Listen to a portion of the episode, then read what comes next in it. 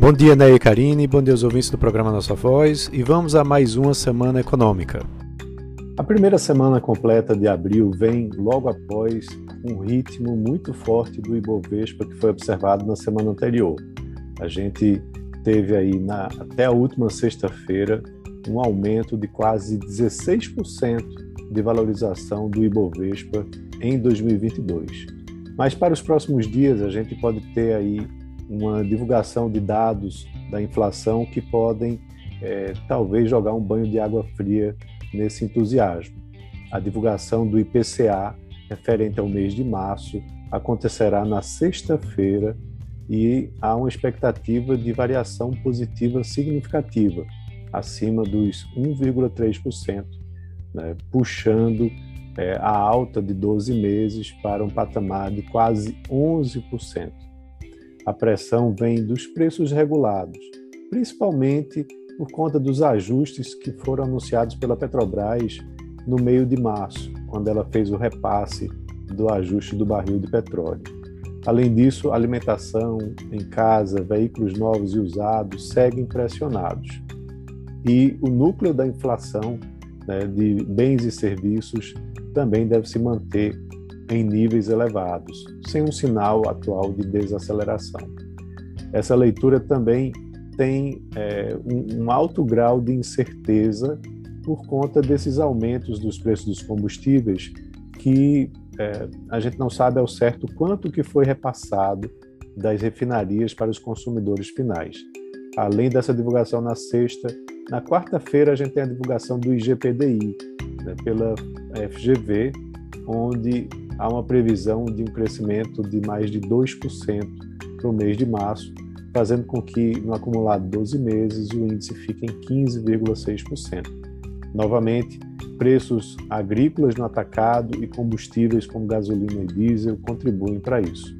Na sexta-feira, a gente também tem a divulgação pelo IBGE dos números de março da é, produção da Anfávia e, aliás, da produção agrícola pelo IBGE e teremos também os números de março da produção de veículos né, da Anfávia.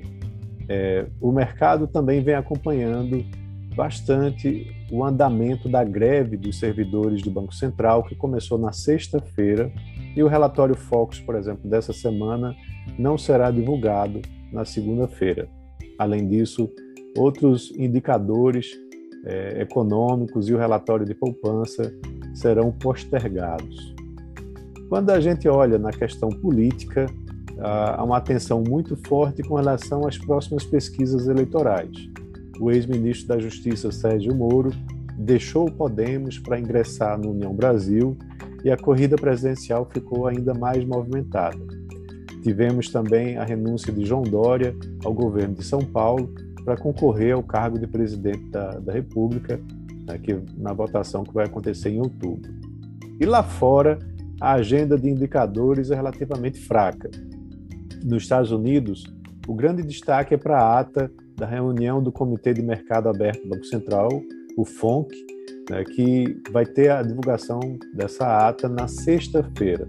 Ela vai incluir aí detalhes importantes sobre o aperto quantitativo é, com relação a uma preparação de terreno para o anúncio da reunião que vai acontecer em maio.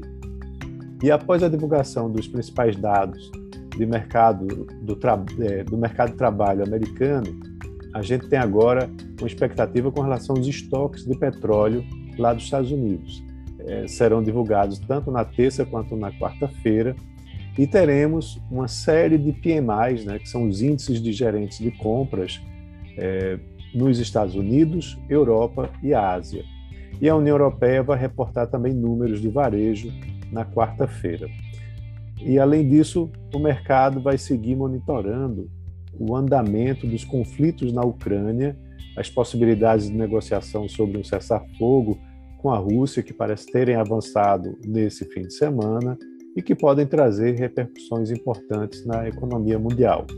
Outro fato importante é o avanço da Covid na China, né, e com todos os fechamentos é, do deslocamento de pessoas e de é, produção de determinadas indústrias, é, isso pode trazer também impacto na economia e vão estar aí no radar, né, na expectativa de como que isso se desenrola ao longo dessa semana.